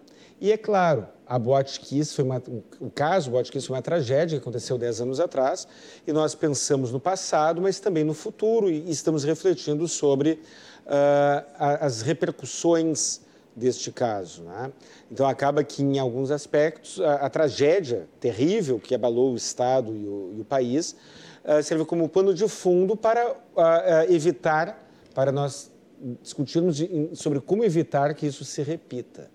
Aqui no programa nós temos uh, no estúdio doutora Letícia Martins Conceição, advogada que está aqui falando sobre responsabilidade civil, e online o, a doutora Aline Garzeira, psicóloga, e Márcio Leopoldo Maciel, filósofo e sociólogo e consultor político. Uh, antes de passar a palavra para o Márcio, como foi prometido no bloco anterior, uh, informo que o programa Cruzando as Conversas é um oferecimento da Associação dos Oficiais, do, dos Oficiais da Brigada Militar e do Corpo de Bombeiros Militar, defendendo quem protege você. E também de Banrisul, quinzena do aposentado Banrisul, a sua experiência constrói um futuro melhor. Márcio, promessa é dívida, tu tem a palavra agora aqui no segundo bloco. Então, eu, eu acho muito interessante que nós nos encaminhamos para debater exatamente aquilo que eu comecei debatendo, né? que era a ideia de uma ética coletiva, de uma ideia de responsabilidade social que a gente tem que começar a incentivar mais, para começar a barrar essa ideia de jeitinho brasileiro que nós temos. Me parece muito do que fazemos está ancorado na ideia de que, como nós somos pobres, nós somos um país subdesenvolvido, nós temos dificuldades financeiras, econômicas, então nós temos direito a burlar as regras, principalmente técnicas. E a gente faz isso muito constantemente. A gente dá o jeitinho. Se você observar a construção civil, ela é cheia de exemplos disso. Uma briga dos engenheiros, às vezes, com pedreiros e com profissionais da, da construção, porque a pessoa diz, não, eu, eu fiz uma, uma, uma, um pilar com treliça. Não, mas a norma não diz. A norma diz que não pode. Ah, mas eu fiz e nunca caiu. Tem essa coisa da experiência. Eu sei, sempre fiz e nunca aconteceu nada. Você é o cara engomadinho da universidade. Nós temos uma cultura assim, uma cultura popularesca, uma cultura de negação do conhecimento e uma cultura de encontrar brechas, de encontrar eh, modos de fazer alguma coisa mais barato, para tapear, para enrolar. Eu me lembro que quando teve aquele o kit da, da, da, da de primeiro socorro nos carros, nos isso, os primeiros socorros, as pessoas faziam umas gambiarras, vendiam os camelôs, vendiam umas gambiarras. Isso é uma coisa tipicamente nossa. E a gente acaba não tendo uma consciência do mal que isso produz socialmente, de uma cultura leviana que acaba se espraiando. Os americanos também têm pobreza, também existe pobreza nos Estados Unidos, e nunca foi, melhor dizendo, nem sempre foi um país rico, mas eles têm uma cultura, uma ética diferente que diz: bom, mesmo que eu tenha dificuldades, eu vou cumprir com o plano dos bombeiros, até porque se eu não cumprir, eu vou ser punido. Né? A punição nos Estados Unidos é certeira. Não só o plano dos bombeiros, mas eu nem os defendendo... cuidados óbvios, né? Os cuidados óbvios, ainda Sim, que eu, alguém não mande ele fazer. Isso, mas eu não estou defendendo uma, uma, uma, uma. Também defendo, mas não estou enfatizando o punitivismo. Eu estou dizendo que a educação social, a educação que damos aos nossos filhos, o que nós falamos nas escolas, precisa mudar a cultura que temos. Nós temos que acompanhar os países europeus, os Estados Unidos e romper com o jeitinho. O exemplo da, da, da, do, do, avião da, da, da, Chapecoense, por que, que aconteceu aquilo? Era um jeitinho. Coisa sul-americana, talvez, estou usando aqui um conceito preconceituoso, mas o que, que ele fez? Ele burlou várias regras. Ele tem que ter combustível para ir, para ir para o segundo lugar e mais meia hora de emergência, mais ou menos assim. Ele não tinha mais nada. E ele caiu porque não tinha mais uma gota de combustível. É o jeitinho. O sujeito, isso não acontece na aviação em outros países, acontece na periferia do mundo. Nós somos a periferia do mundo, nós fazemos a mesma coisa. O que aconteceu com a tragédia? A gente olha para aquilo, eu vi a série ontem, ficava pensando, hoje eu estou em outra posição, hoje eu estou na posição de um pai, e eu fico pensando, meu Deus, o sofrimento desses atos, como a gente impede isso? Falando sobre isso, exigindo as, das instituições uma mudança, educando os nossos filhos para que eles saibam o que aconteceu, para que eles lembrem dessas pessoas e para que na profissão deles eles cumpram as regras, eles respeitem a norma, eles tenham um respeito coletivo, uma ética em relação ao outro.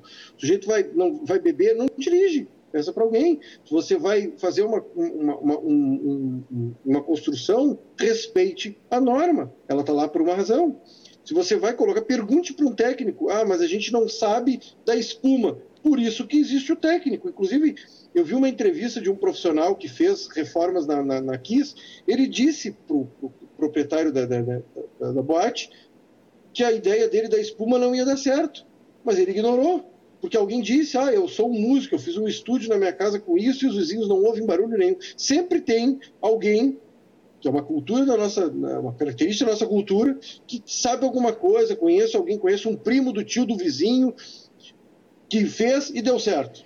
É que nesse caso tu está falando, Marcos, está falando da gambiarra, que eu concordo plenamente.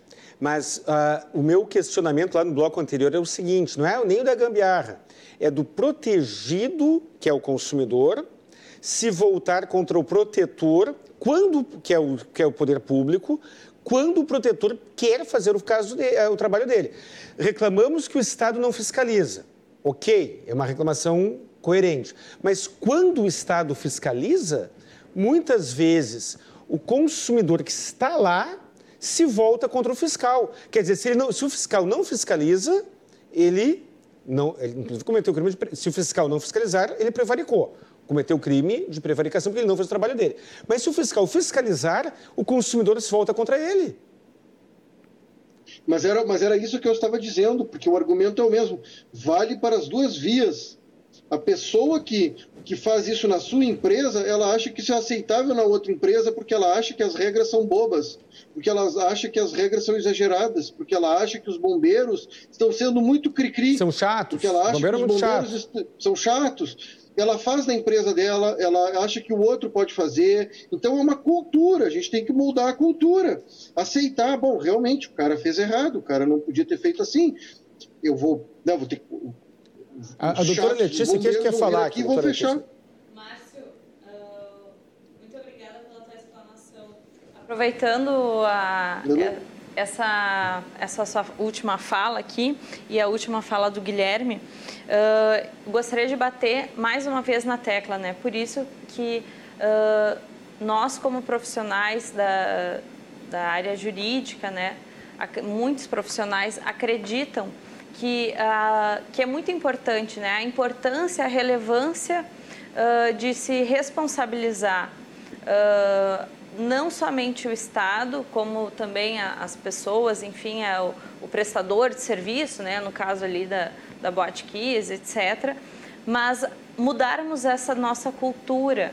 De que forma nós podemos mudar a nossa cultura? Uh, bom, juridicamente, nós podemos mudar a nossa cultura através de meios coercitivos, né, como civilmente, através de multas, multas né, aplicações de multas, através de indenizações, né, e não será através de indenizações a título de 50 mil reais para cada pai que sofreu a perda de um filho, né, como uma tragédia como essa, que vai inibir o comportamento de outras casas noturnas e, enfim, de continuar superlotando seus ambientes, etc. Né? E considerando, sendo esse o jeitinho brasileiro, esse o problema né, que a gente possui, uh, o Guilherme estava falando também a questão do protegido, né? Quando, o que, que acontece quando o protegido, o, o consumidor, ele o, se opõe, o protegido se né? ele se opõe contra, contra o, o protetor. Bom, do, da mesma forma, Guilherme, o, não importa se o protegido, que no caso seria o consumidor aqui, né, ele se opõe. O Estado. Não é opcional. Não é, a proteção não é opcional. A, a proteção não é opcional, porque nós temos que lidar com o consumidor como se ele fosse uma criança como se ele fosse indefeso, como se ele precisasse ser protegido. Porque, porque como nós falamos, ele precisa, ele precisa, né? Mas, enfim, Uh, por quê? Porque numa casa noturna pode uma pessoa que ela sabe, que ela olhe para entre no local e ela olhe para o local e perceba, nossa, acho que esse local aqui está superlotado, né? Talvez não seja uma boa ideia ficar nesse ambiente, mas também entrará outras pessoas que vão entrar lá e muitas vezes não, ter, não, ter, não vão ter a mínima noção de que aquele ambiente está superlotado, de que aquele ambiente não está dentro das regras que deveriam estar, uh, né? não tem o PPCI, enfim. Então, é obrigação sim do Estado fiscalizar, é obrigação sim do, do prestador de serviço, ainda no que, caso... Ainda que o fiscal seja criticado ainda que seja pelo, pelo consumidor. Ainda que seja criticado, porque somente através de uma proteção tanto do Estado quanto do prestador de serviço, no caso o empresário, né, o empresário ser responsabilizado na medida que a, a, da, das coisas que lhe competem, né, uh, a partir desse momento que a gente começar a olhar para responsabilização de uma forma mais uh, efetiva, eu acredito que nós teremos esse acaba, nós teremos esse impacto social que é justamente PUC, né? Sim. Seria de ônibus? Sim. Como é que era a lotação do ônibus? Todos os dias muito lotado. Transbordando de gente. Transbordando de gente, certamente. A gente poder Muitas vezes, Guilherme, a gente não conseguia ultrapassar a catraca, né? Assim, espremia aquela coisa para ficar ali, para entrar no ônibus e chegar no eu, horário eu, na eu aula. Eu ia de ônibus para a faculdade, eu dei direito na PUC e economia na URGS. Na PUC era pior, na URGS ainda o ônibus era um pouquinho melhor ali, era, porque pela economia da URGS eu descer pela Protásio não era tão desgraçado, né? mas na PUC, dependendo do horário, era horrível. E eu, ah, em 2021, estava entrevistando aqui um vereador, um juiz do trabalho e o, é, e o presidente das associações dos, dos condutores de aplicativo. E, e a crítica que ao Uber, aos aplicativos, era que ele estava estragando uh, outros negócios e um deles era o do ônibus. E eu trouxe essa questão. Ah, mas vem cá, eu andava de ônibus, era, era super lotado. O, o transporte de aplicativo não trouxe uma dignidade para o consumidor, que às vezes... É, ele, agora ele consegue ir, não, ia, não vai tudo apertado, porque o transporte público era horroroso e me, me parece que ainda é em, em muitos horários, em muitos locais. Sim, então, é, justamente, é, o fato do consumidor, o fato daquela pessoa que ela precisa ser protegida não gostar, não muda, uh, não diminui a obrigação que o Estado tem de fiscalizar e de assegurar. Só que se o Estado interditar a empresa de ônibus, é que não vai para a faculdade. Isso é um problema, né? Vai ter que ir de bicicleta. Vai ter que ir de bicicleta, vai ter não que seria arranjar... ruim, dependendo, o cara é assaltado no caminho. É, é... Mas, mas, assim, e o presídio? Aí entra outros, outros... Então... O presídio, aí que tá. No presídio não é opcional, né? Eu até eu tenho opção de trocar o ônibus pelo Uber se eu tiver dinheiro para pagar. Sim. Eu tenho opção de ir numa casa noturna e ficar em casa. E o presídio? O presídio, a gente até pode dizer, ah, mas o preso fez tal coisa, ele merece, porque existe essa cultura de né, uh, uh, hiperpunitiva, né? Mas ok, uh, bem ou mal, a lei não diz que o preso tem que sofrer, sofrer uma punição além do cerceamento de liberdade. Na sentença não aparece, olha, tu vai ficar cerceado da tua liberdade e mais. Tu ainda vai estar numa lata de lixo. Sujeito a, Sujeito superlotação, a, superlotação, a ratos e... E a ratos e tudo mais. E, e aí, Uh, uh, o presidente. Uh, o Estado não é um empresário, a senhora falou do, empresário, empresário isso, empresário aquilo, empresário aquele outro. E o Estado, em relação ao presídio, por exemplo? Por exemplo, o, o, presídio, Guilherme, é uma ótima colocação, né? Nós estamos fugindo, mas é uma excelente colocação. É, Por... presídio fugindo, mas tempo da ideia, né? Por, justamente porque uh, nós já temos, porque é uh, papel do Estado de assegurar uh, condições sanitárias, enfim, de saúde uh, dignas, dignas para aquela pessoa, porque aquela pessoa ela pode estar presa, ela pode estar né, tendo uma série de seus direitos sendo cerceados naquele momento, mas aquela pessoa continua sendo uma pessoa, ela continua tendo direito à dignidade da pessoa humana, que é um direito constitucionalmente né, garantido, que está no artigo 5 da Constituição Federal. Então, assim, nós já temos algumas decisões né, no Tribunal de Justiça, inclusive do nosso próprio Estado, onde reconhece uh, a responsabilização do Estado, né, uh, uh, de indenizar famílias ou até o próprio o preso, né, a própria pessoa que está ali presa, por estar em condições degradantes, humanamente degradantes. Então a pessoa ela vai presa, né, mas ela entra no presídio, ela está num local que ela não pode sair, porque ela precisa ficar lá, porque, enfim, né, o, o Estado determinou que assim seria. Um justo, talvez? Talvez, né? Uh, Provavelmente. Não, vamos, não, não, não seria aqui. o mérito, né, na, agora. Mas a questão é, aquela pessoa precisa estar ali, ela precisa permanecer presa ali naquele ambiente. Bom, então o mínimo que o Estado deve fazer é dar a condição mínima e necessária, básica, né? de dignidade para que aquela pessoa permaneça. Né? A partir do momento que nós não temos isso, já abre portas, né? já é um ensejo para quê? Para que o judiciário reconheça né, a, a possibilidade de, de haver uma indenização desse preso ingressar com uma ação contra o Estado, buscando uma indenização moral por um abalo um moral preso, psicológico. Se hoje um preso, ou ex-preso, tanto faz, lhe procurar dizendo eu, eu cumpri pena ou estive preso no regime, uh, preso preventivamente, não interessa, eu, eu estive num presídio uh, em que a capacidade era de X pessoas e existia 2x pessoas ali dentro. A pessoa lhe procurou dizendo isso. Uh, ou um familiar, quem sabe, chega uma pessoa dizendo: meu marido, minha esposa, meu pai está num presídio uh, superlotado. Eu não, eu não estou discutindo a prisão, estou discutindo as condições.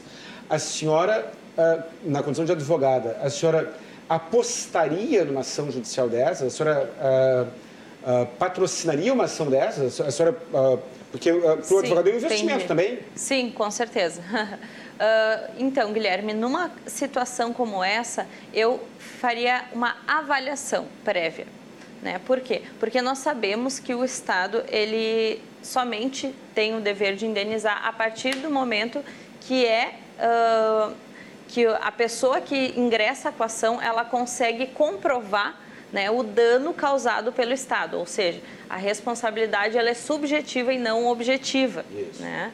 Então, uh, eu iria avaliar a situação junto, juntamente com aquela pessoa, porque, infelizmente, hoje, os tribunais eles não reconhecem simplesmente por haver uma superlotação né, uh, um dever de indenizar, né, por uma indenização por danos morais, enfim. A superlotação por si só por si só ela não contra o Estado, né? Então é, essa é uma grande diferença, né? Quando nós vamos para o Código de Defesa do Consumidor, como é o caso da Boate Kiss ali, que enfim envolve a, a, a, parte do empresário, né? O empresário ele tem que seguir ali a, as regras do Código Civil e do Código de Defesa do Consumidor. Né? Já o Estado não, o Estado ele tem uh, uh, algumas leis, são as leis federais, enfim, o Código, uh, a própria Constituição, né, que ele precisa observar. Então muda um pouco de figura a situação, né? Mas fato é responsabilização. O que, que tu achas, uh, Aline, sobre isso? O que, que tu pensa sobre isso, essa parte da responsabilização, né? De que modo isso poderia, a partir do momento que o judiciário uh, atentar mais para essas pessoas que passaram por tragédias, por família, uh, as famílias que sofreram isso, né? Entre outros casos mesmo, como ir numa própria boate, né? Que nada aconteceu, mas ir numa boate e, e, tá, e estar superlotada e a pessoa se sentir mal né, física, psicologicamente, ansiosa. Doutora Aline, doutora Aline a, a ansiedade da pessoa estar num local superlotado, ela é relevante do ponto de vista psicológico? O suficiente para causar um dano moral? Talvez não, assim, né? Exceto se ela tem vindo. Vamos pensar assim, uma pessoa que sobreviveu à boate kiss. Aí ela tem um, algo além ou que já passou de um estresse pós-traumático que talvez seja relevante a ponto de, é, de pedir a indenização, né? É, porque talvez o judiciário vá responder, mas você tinha a opção de não ir, porque você tem livre-arbítrio, né? Então, salvo se a pessoa vem de uma de um processo de trauma uh, anterior a esse que o Estado estivesse envolvido ou que é, não houve fiscalização, em outras situações, é, talvez não, não, nem sei se o judiciário concederia, mas supondo aqui que concedesse, ainda assim eu acho que ele argumentaria, porque a pessoa vai ter que comprovar, ok, que ela tem ansiedade é relativamente fácil. Agora, comprovar que estar naquele local aciona a ansiedade dela, como é o caso da viagem de avião, né, que dispara uma síndrome do pânico, é, bom, mas eu, eu posso não ir, né? Eu tenho a escolha de não ir, ou de achar outro, outro local que não me sinta privado ou que não me acione a minha, a minha ansiedade.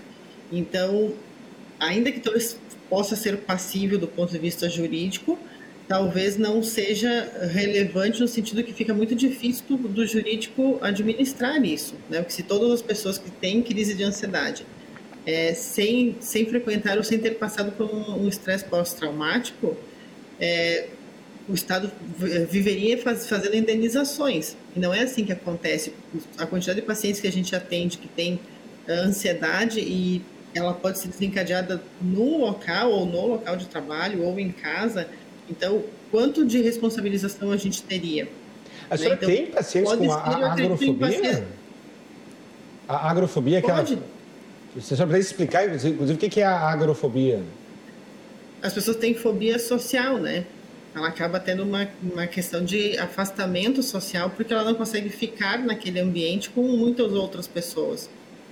Então, e esse okay, tipo de pode... e, esse tipo de vamos falar das pessoas que não não passaram por um evento específico. Esse uhum. tipo uhum. de ocorrência sendo noticiado, as pessoas saberem que isso acontece e isso tem aumentado, ou pode aumentar, ou pode acionar a agrofobia. A agrofobia é a fobia a, a estar em locais com multidões, né? Uh, Sim, isso, fechados. um evento como o da Kiss, por exemplo, ele tem essa possibilidade de gerar este transtorno em alguém que nunca passou por uma tragédia dessas? Pode, assim, acho que o, o Márcio foi feliz quando ele colocou assim, tipo, ele é de Santa Maria, ele não, não está mais lá, mas ele também sentiu, e assim como muitos de nós talvez sentimos, porque temos outros tipos de ligação, né? É, agora, eu consigo solicitar ao judiciário a indenização por conta disso, mesmo não tendo vivenciado uh, o trauma, né, ou o estresse pós-traumático, enfim, ou não estando lá, é, sim, talvez eu possa desenvolver mesmo, porque eu já, mas eu talvez já tivesse é, não tivesse recursos emocionais antes, já tivesse uma uma tendência a esta a esse sintoma, né, ou a esta é, esse enfim, esse estresse que eu tenho ou esse medo que eu tenho, né, é, de estar em multidões. Então, eu posso desenvolver e me reportando aquilo, né, mas aí tem uma condição psicológica específica para isso. É, claro que o judiciário pode eh, solicitar aos psicólogos para que façam análise se isso é, interfere na, na, na, vida da pessoa, né, de forma social, de forma no trabalho, enfim, de relacionamento. Mas eu não, não vejo que o, o, o judiciário talvez conseguisse conceder essas indenizações. Poder pedir, eu acho que todo mundo pode, né? Como a doutora bem explicou, assim, se reportando aos presos né? Então, se a gente pensar, qualquer um de nós poderia solicitar.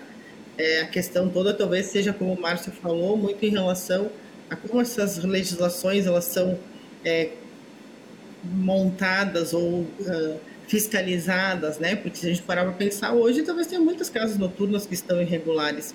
É, o senhor bem trouxe, né? Tipo, as pessoas que é, apedrejaram os próprios bombeiros, né? Então, será que eu, eu estando lá, eu já tendo uma fobia é, de alguma ordem, isso não pode desencadear em mim uma crise de pânico quando eu vejo o bombeiro? Pode, né? Eu estou no local fechado e se eu já tinha uma fobia como a agorafobia, eu posso também ter uma crise de pânico naquele local. Uma, uma pergunta que, que é, uma, uma, uma, pergunta que pode parecer boba, mas eu acredito que, que não seja. Uh, doutora Aline, a pessoa que passa por um estresse pós-traumático, Muitas delas procuram uma terapia psicológica ou psiquiátrica e muitas não. Ah, quando uma pessoa ah, procura o índice de sucesso para, para devolver àquela pessoa uma qualidade de vida, ah, qual é o índice, de sucesso? Não sei se a senhora tem essa informação. E, e, e qual é, quais são as chances de uma pessoa que, deve, que, de, que prefere trabalhar todo esse luto, todo esse estresse, todo esse drama de maneira individual? A senhora tem informações, mais ou menos? Tempo é, do luto... a gente não vai encontrar, né? É, é lógico que a gente sabe que se a pessoa seguir o tratamento, e o tratamento aqui inclui a medicação, e a gente hoje vê no consultório inúmeras pessoas que são pseudomédicos, né? Eles começam o tratamento com o psiquiatra e daqui a pouco eu, eu acho que eu estou bem e eu largo a medicação, né? E as medicações psiquiátricas não foram feitas para isso, para que eu, eu me intitule no direito de tirar a medicação, porque eu acredito que eu já estou bem. É, por isso existe o psiquiatra, né? assim como eu, enquanto psicóloga, também não conheço todas as medicações e eu encaminho para o psiquiatra. Então, o índice de sucesso será sempre maior quanto mais tempo eu estiver acompanhada. É, e, claro, o processo de retirada da medicação, ele é gradual, porque os efeitos rebotes das medicações hoje, eles talvez sejam muito maiores do que antigamente. Eles fazem muito efeito positivo para um quadro de estresse, de depressão, de ansiedade, mas eu também tenho que ter responsabilidade sobre esta retirada. É claro que tem muitas pessoas que talvez tenham muita força interior, ou enfim, mas eu ainda acredito que vai sempre ficar respingos de um trauma, mesmo que eu, me, eu procure me engajar mais na religião, na espiritualidade, no serviço é, social, né, fazendo benfeitorias aqui e acolá, ou tendo práticas de voluntariado. Mas uh, é, é, muito raro a gente dizer que essa pessoa, de fato, nunca mais vai ter resquícios disso. Em algum outro momento ou em algum outro episódio, seja do ciclo de vida dela, um falecimento de outro familiar, é uma troca de emprego, um casamento, enfim, nascimento de um filho, de um neto, isso poderá voltar de outra forma. Então, lógico que o nosso intuito sempre é que as pessoas procurem isso e acompanhem até que o profissional dê alta. Né? Isso varia de pessoa para pessoa, vezes pode ser seis meses, pode ser um ano, né? isso valendo para o psiquiatra, inclusive. Mas o acompanhamento, ele sempre que possível, ele é muito mais uh, importante nesse sentido, para que quando a gente der alta, a gente tenha plena consciência, não que as outras questões envolvendo espiritualidade, religião, é, voluntariado não colaborem, né? elas colaboram para o processo de elaboração do luto e tudo mais. Mas não deixar as outras práticas. É como se a gente pensasse, eu tenho câncer, é, mas eu não vou fazer uso das medicações porque eu vou só confiar apenas na minha Do, fé ou na minha religião. E olha que eu não... Eu, eu quero fazer uma, uma, pergunta para a doutora Letícia e nós já estamos estourando aqui o, o segundo bloco. eu, queria, né? eu, queria, que a senhora me, me respondesse, uh, de preferência, se, caso tenha condições, de maneira objetiva, porque eu quero passar a palavra para a doutora Letícia, também pedindo uhum. brevidade. O custo de um tratamento psicológico. A pessoa, vamos imaginar, perdeu um filho ou perdeu um irmão ou perdeu o marido a esposa, não estamos falando necessariamente da botkiss, é claro, ou a pessoa passou por um estresse, uma situação de estresse pós-traumática desse nível ou equivalente. Mais ou menos, qual é o custo de um tratamento entre, entre medicações e consultas, um custo por ano, mais ou menos. Você tem uma estimativa? É, vai gastar aí, só em psicólogo, a gente vai estar chutando assim, um nível mínimo, assim, em torno de 7 mil reais. Por ano mais medicação, é. talvez, e aí o céu é o limite. E aí mais as consultas psiquiatra, e isso eu nem estou considerando se fosse plano de saúde, né? Sim. É, por conta da, da, do, do médico. Mas aí a gente vai ter um custo similar a esse, ou até mais, em termos de medicações e, e consultas psiquiátricas. Doutora Letícia, nós estamos com o tempo estourado, mas eu não posso concluir o segundo bloco sem, sem que a senhora me responda isso. Ah, nós estamos falando de dano moral. Mas, e o dano material? A pessoa, eu agora, vamos esquecer botkiss por alguns minutos. Eu faço alguma coisa que gera um, um trauma, um estresse pós-traumático, uma síndrome do pânico, não interessa, algum dano psicológico em alguém. Fica constatado que existe alguém que é a pessoa prejudicada, pode ser um acidente de trânsito, qualquer coisa, essa pessoa prejudicada ela necessitará de um acompanhamento psiquiátrico ou psicológico ou ambos eu posso, uh, no meu exemplo, eu sou agressor, né? Então, a, a vítima pode uh, cobrar este dano material além do dano moral? Sim, são duas coisas distintas, né, Guilherme? O dano material ele serve para cobrir, para reparar, basicamente um dano psicológico ali, enfim, uh, justamente pelo dano material causado.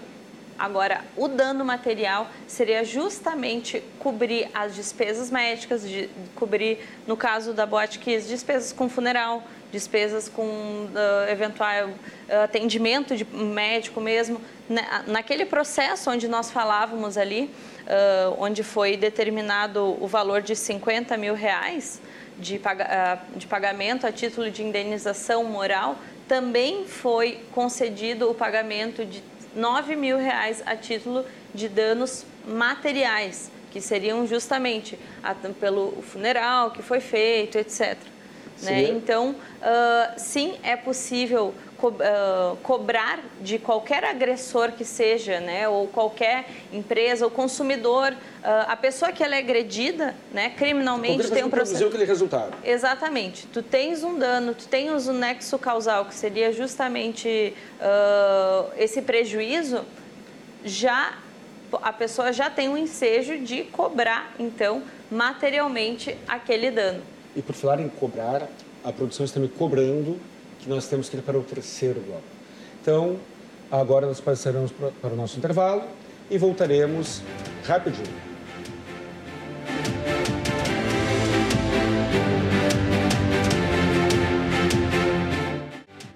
Lá estamos de volta para o terceiro e último bloco do programa Cruzando as Conversas aqui na RDC TV. Meu nome é Guilherme Colim e hoje estamos debatendo sobre Watch Keys, mas sob a ótica civil, responsabilidade civil da, da empresa, do Estado, sobre. Estamos transitando sobre vários assuntos correlatos. No programa de hoje nós temos a doutora Aline Garzeira, psicóloga, doutora Letícia Martins Conceição, advogada, e Márcio Leopoldo Maciel, sociólogo, filósofo e consultor político. O programa Cruzando as Conversas é um oferecimento da Associação dos Oficiais da Brigada Militar e do Corpo de Bombeiros Militar, protegendo quem defende você. Também de Banrisul. Banrisul, quinzena do aposentado, do aposentado Banrisul. A sua experiência constrói um futuro melhor. No nosso último bloco, nós temos as considerações finais, já estamos no fim. Se você perdeu o programa, se você está chegando apenas agora, corra lá no YouTube, não precisa nem correr, porque estará lá à disposição.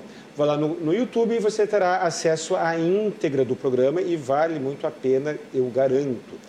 Márcio, considerações finais, por favor.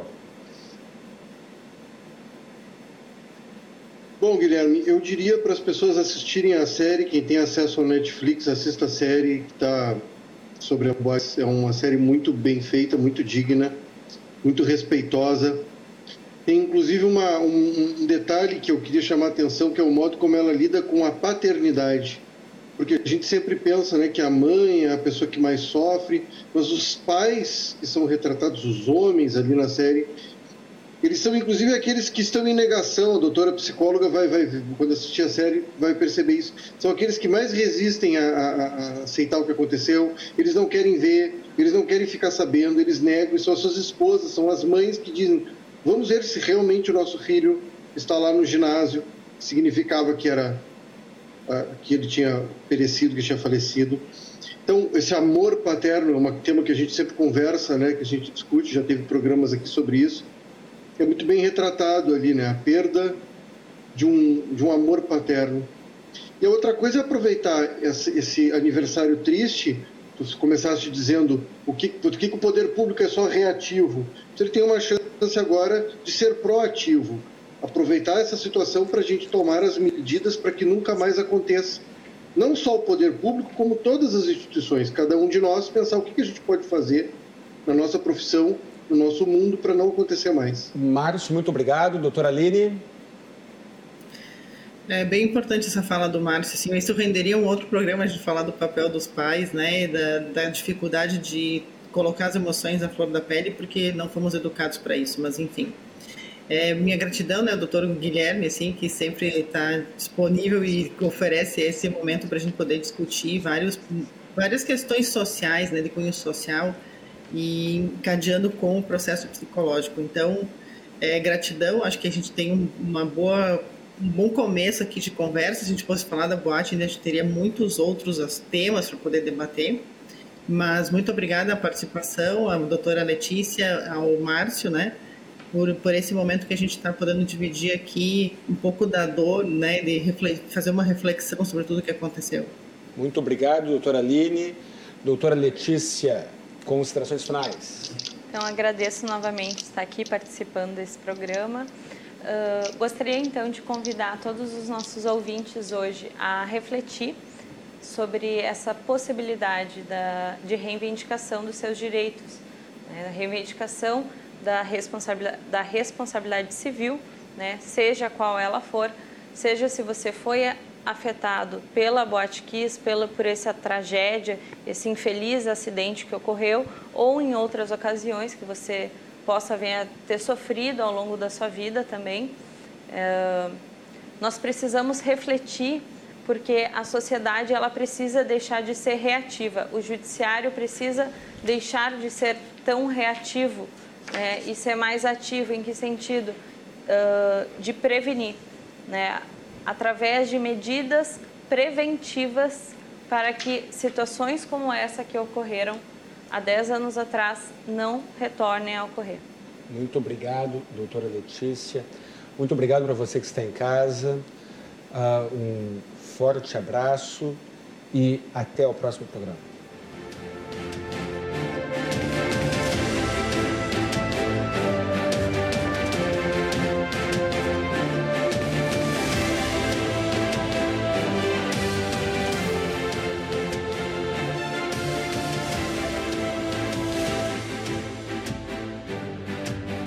Cruzando as Conversas. Oferecimento: Associação dos Oficiais da Brigada Militar e do Corpo de Bombeiros Militar, defendendo quem protege você.